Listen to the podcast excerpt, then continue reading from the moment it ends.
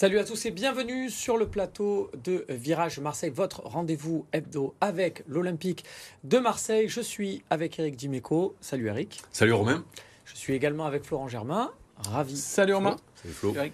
Voilà, euh, messieurs, on est là. On est là. On est content quand ça chante, quand ça gagne. On est là aussi euh, quand ça perd, puisque l'Olympique de Marseille s'est incliné à domicile euh, contre Nice, 3 buts à 1.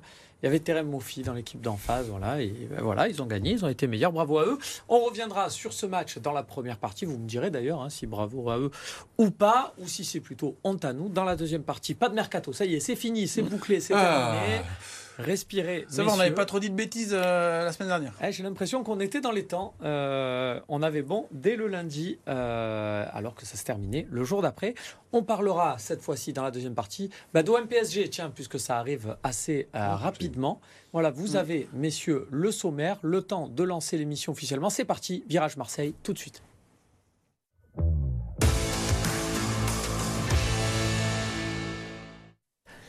Je vous le disais, une défaite 3 buts à 1 au Vélodrome, ça fait un petit moment. On ne voit pas trop euh, cet Olympique de Marseille se prendre 3 buts euh, dans un match, se prendre même 2 buts dans la première période. Je me demande même si c'est pas euh, une première, en tout cas en ce qui concerne la Ligue 1. Eric, euh, il y avait les contre-performances des concurrents, enfin ça pouvait être super, paf. Ouais. Euh, Est-ce que ça tombe euh, vraiment mal? Et question très très bête, est-ce que c'est à lieu de la poser? À qui la faute cette Alors, défaite? Euh, c'est vrai que hier, hier en fin d'après-midi, là, juste avant le match, je m'étais pris un peu à rêver parce que il y avait un bon coup à faire, hein, euh, mathématiquement. euh, je crois qu'on fait tous la même chose. On regarde les adversaires, on se dit oh, en gagnant, euh, ça, ça, ça fait un gros trou et, et c'est un, un virage de, de, de, de plus bien négocié par, par l'OM. Alors d'abord, puisque tu as posé la question pendant le, le sommaire, d'abord il faut dire bravo à Nice. Ouais. Bravo Nice parce que en réalité euh, les faiblesses de l'OM et, la manière de contrer l'OM est connue maintenant puisque c'est une équipe qui euh, euh, met beaucoup d'intensité, qui est tr- très déséquilibrée. D'ailleurs, euh, Didier Digard a dit c'est une équipe qui se déforme et avoir envie de les prendre en compte, voire même de, les gêner sur, sur les points faibles, c'est pas à la portée de tout le monde et, et- et Nice l'a fait de manière euh, assez euh, impressionnante. Euh, preuve que euh, on les a pas pris au bon moment parce que ça fait depuis que Didier Digard est arrivé qu'ils sont, impressionnants. Après, pour savoir à qui la faute, on est, on va pointer des responsabilités, faute, faute. Moi, c'est- c'est simple, moi, ce match-là, c'est dommage, jeudi matin euh, ou jeudi soir, on ne sera pas ensemble pour débriefer le match du PSG. Mais j'ai envie de débriefer la compo de, de Tudor, voire même la manière dont on joue et, et- et ses choix, après le match du PSG. Parce qu'on a bien vu sur sa compo qu'il a privilégié malgré tout, euh, et il a mis quelques joueurs au frais en, en prévision de ce match-là. Si ça gagne contre Paris, on dit quoi sur le match d'hier soir? Ah, et, si, et si le week-end prochain, euh, c'est quoi C'est Clermont le prochain? Clairement, et après ça. Toulouse. voilà, donc euh, ici le week-end prochain, tu, tu, tu, euh, tu te rattrapes à un championnat? C'est des si, hein, mais on est obligé de. Mm. de, de- et peut-être qu'on dira euh, bravo, euh, monsieur Tudor. Bon, ben oui, c'était un risque à prendre, il n'a pas payé. Ouais. Surtout que le match hier soir, quand on, on- on- on le- on regardera, il y a beaucoup sur les buts qu'on prend, c'est beaucoup d'erreurs individuelles, c'est-à-dire des buts évitables pour moi. Euh, voilà. Après, par contre, si ça perd contre Paris ou si ça passe pas, Mm. là, on pourra euh, dire bon, ben. Par rapport à ce que dit Eric euh, Flo, il y a même peut-être aussi, c'était en prévision de Paris, mais c'était aussi à la suite de Nantes. L'OM a enchaîné mais- des matchs et peut-être qu'il fallait en reposer certains si on, on aligne Alexis Sanchez d'entrée, puisque Voilà. c'est ça le, le- le- le choix euh, prioritaire, et qui se blesse contre Nice parce qu'il Mm. a enchaîné. euh, Alors, on a On tellement entendu de Tudor coach aussi. euh, dire que quand il y a un enchaînement de matchs tous les trois jours, c'est souvent le troisième Mm. sur lequel on se pose des questions que, bon, je sais pas, j'ai envie, j'ai envie de, de les croire parce qu'ils sont Le plus. troisième, c'est quoi C'est celui Bah non, mais justement, c'était mm, enchaînement Monaco, Nantes, Nantes et Nice. et Nice. Et avec Paris qui s'enchaîne derrière, c'est vrai que souvent, beaucoup de coachs ont dit c'est sur le troisième match qu'on fait quelques choix. Bon, euh, déjà, ce match-là, tu disais bravo Niçois. Euh, je, je ressors juste une phrase de Sofiane Diop que j'ai beaucoup aimé en interview. Il disait On nous avait demandé, les consignes en attaque, c'était de créer de l'incertitude dans une équipe qui laisse des espaces en faisant un maximum d'appels. Et je trouve qu'ils ont appliqué. Je pense pas que ce soit Sofiane Diop qui a inventé Mm. cette phrase. Et Didier Digard, il a, dit, il a dû leur dire on crée de l'incertitude. Et c'est vrai que c'est parti dans tous les sens. Et Mais franchement, avec je- beaucoup de talent. Voilà, hein, avec du talent, La donc, board euh, super. ah euh, ouais, donc euh, chapeau à Nice. Après, il y avait un peu de fatigue. Euh, bon, franchement, quand on a eu la compo, euh, on a eu des petites indiscrétions la veille du match. et ça s'est confirmé le matin du match, bah, euh, moi je faisais partie de ceux qui disaient bah allez Banco, c'est un pari, Vitinha, Payet à un moment donné, il faut le relancer. Alors après, c'est toujours facile. Après coup, après coup, qu'est-ce qui s'est passé avec Payet par exemple? Euh, On en reparlera sûrement, mais il s'est passé ce qu'a dit Tudor la veille. Tudor, il a dit Je sais que mon système de jeu, il n'est plus trop fait pour lui. Il a eu l'honnêteté de le dire. Donc, euh, simplement, après, tu as des joueurs, faut faire une rotation d'effectifs. Tu peux pas non plus mettre tout le monde sur le côté.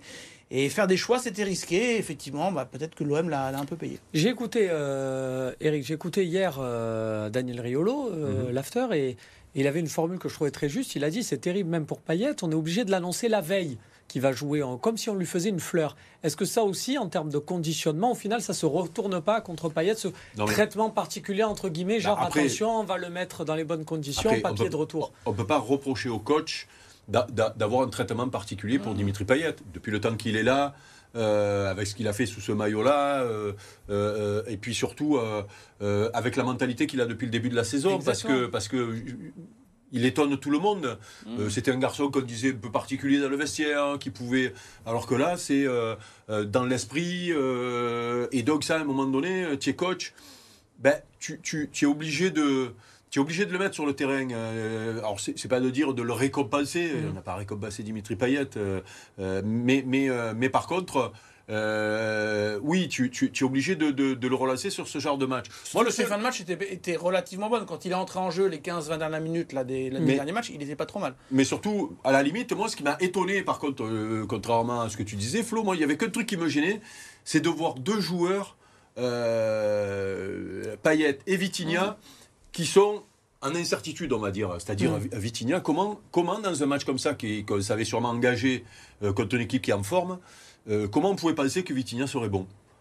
C'était arrivant avant tout pour a- mettre Alexis Sanchez sur le banc. non, mais ok, mais mais euh, euh, et c'est pour ça que j'ai dit, euh, on verra, on verra euh, ce qui va se passer mercredi, parce que si de mettre au frais Alexis pendant euh, une mi-temps, ça lui permet de mettre un doublé contre Mhm. Paris, on m'a rêvé, hein, puisque là, on peut, Ouais. on peut tout inventer, là, ça me fout le match dans deux jours. Mais pour répondre à ta question, ces séances, elles étaient plutôt bonnes. Enfin, il est arrivé mardi.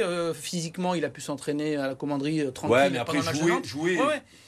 Mais, comme on joue, c'est compliqué pour lui. Oui, mais ça me fait penser à quoi? Ça me fait penser à un peu ce qu'il avait fait, notamment contre Francfort. Où d'ailleurs, sur ce plateau, on avait eu un peu la critique avec Igor, Igor Tudor de dire qu'il faisait pas des choix à dose homéopathique, il faisait tout d'un coup Voilà. un changement. Voilà. Où contre Francfort, il avait mis Payet, Gerson, et tout d'un coup, comme si il y avait un bloc de joueurs qui était euh, titulaire et un autre bloc euh, quand on fait tourner. Voilà, et là, ça le- donnait la sensation de dire bon, on va mettre Vitinha, on va mettre Payet, Parce on va que- faire un peu tourner. Parce que Vit- Vitinha, euh, un avec Alexis sur le terrain un peu plus bas et Under, Mm.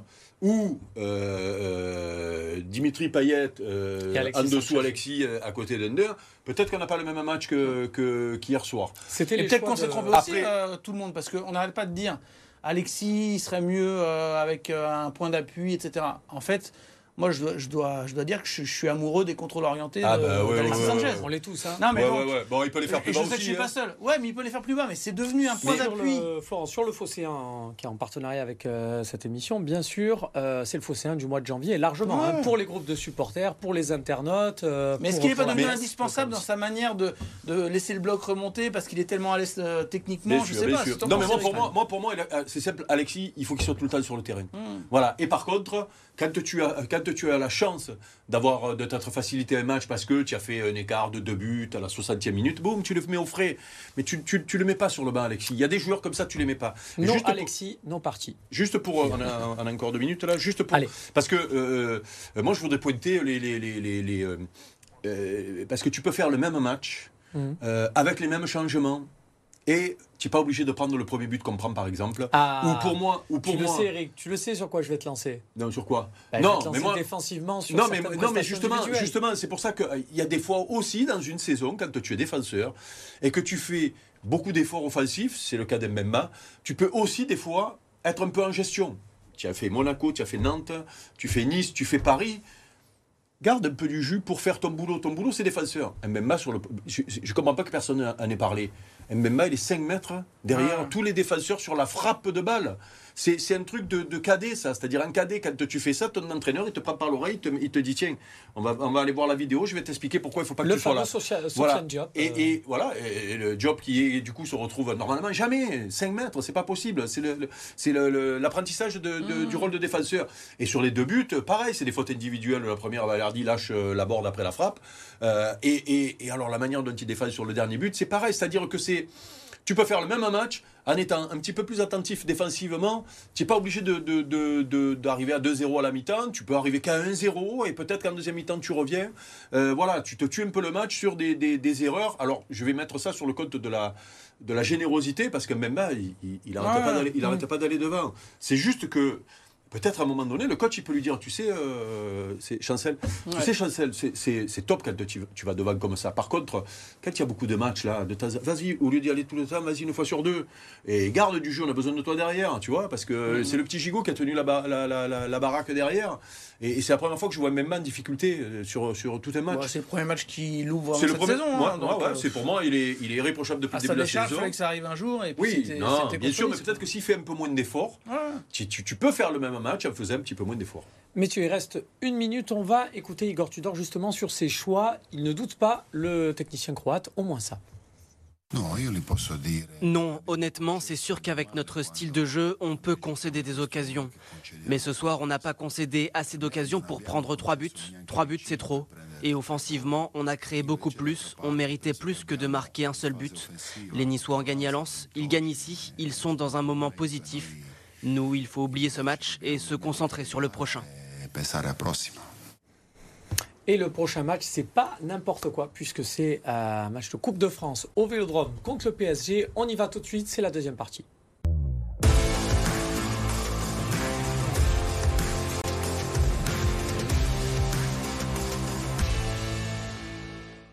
De retour sur le plateau de Virage Marseille avec Eric Dimeco, avec Florent Germain. Messieurs, on y est. Voilà le premier des deux OM PSG, notre Ligue des Champions à nous. Eux, ils pensent peut-être à leur confrontation face au Bayern. Nous, notre double confrontation, elle est là, elle est contre eux.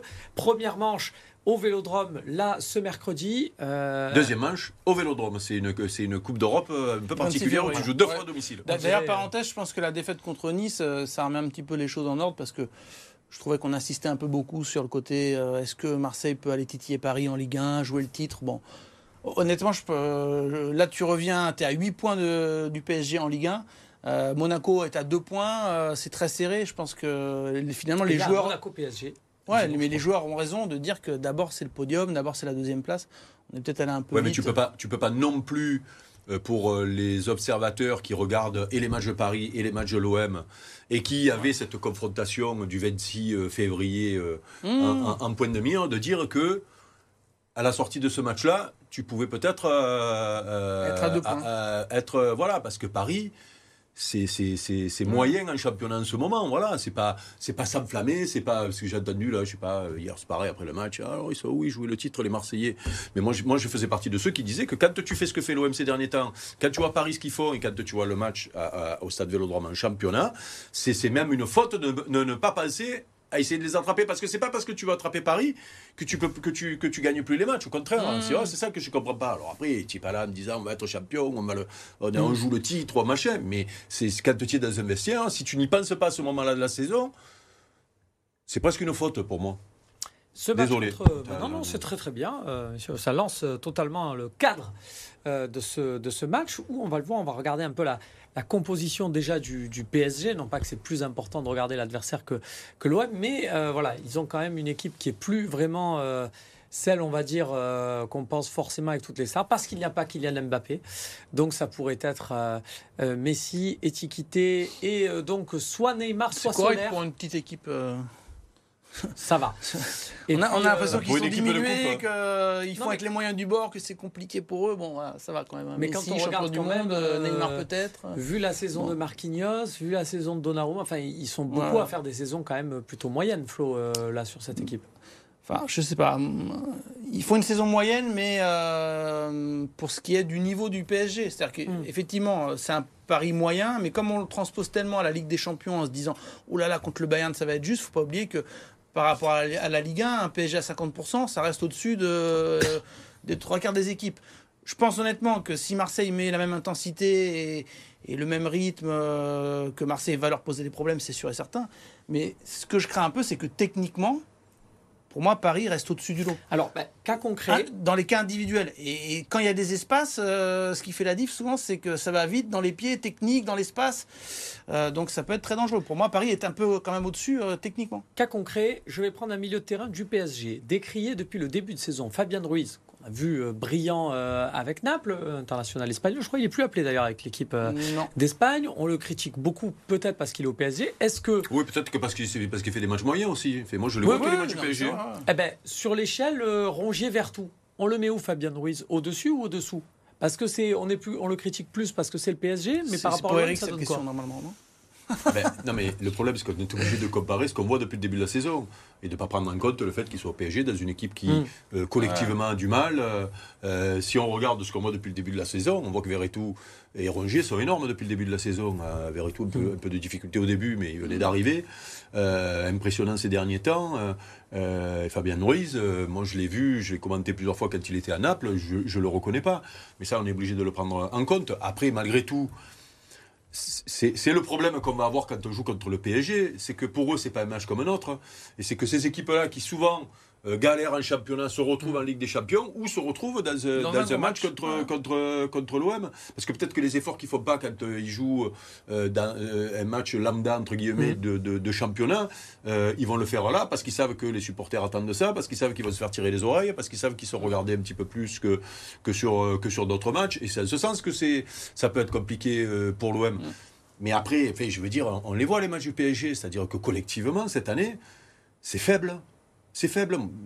Je dis, mais tu le sais, Flo, puisque tu, Mm. tu interviens souvent dans le Moscato Show, mais j'ai beaucoup de copains et supporters du PSG dans, dans- dans cette émission. Un peu trop Euh, d'ailleurs. Un peu trop d'ailleurs, c'est vrai qu'il va falloir quand même voir les patrons. Euh, les textos qui sont envoyés après les matchs de Paris, je les vois, je ne commente pas du coup parce que je les laisse. Ils sont, ils sont désespérés par le niveau euh, collectif de leur équipe. Euh, en disant on va se prendre une branlée contre le Bayern. Et, et c'est même pas sûr du coup. Mais justement, voilà. Eux, Donc, ils sont focus Bayern. En- petit point aussi sur leur calendrier. Mercredi, donc il y a ce OM PSG. Dimanche, Monaco PSG avec un Monaco qui revient très très bien en championnat. Et euh, mardi, euh, le match contre le Bayern Munich. Dans leur ordre des trois matchs, là, c'est pas sur le troisième match, Flo, qui vont faire tourner eux, comme on a pu le dire Ah dans non, la, dans première partie.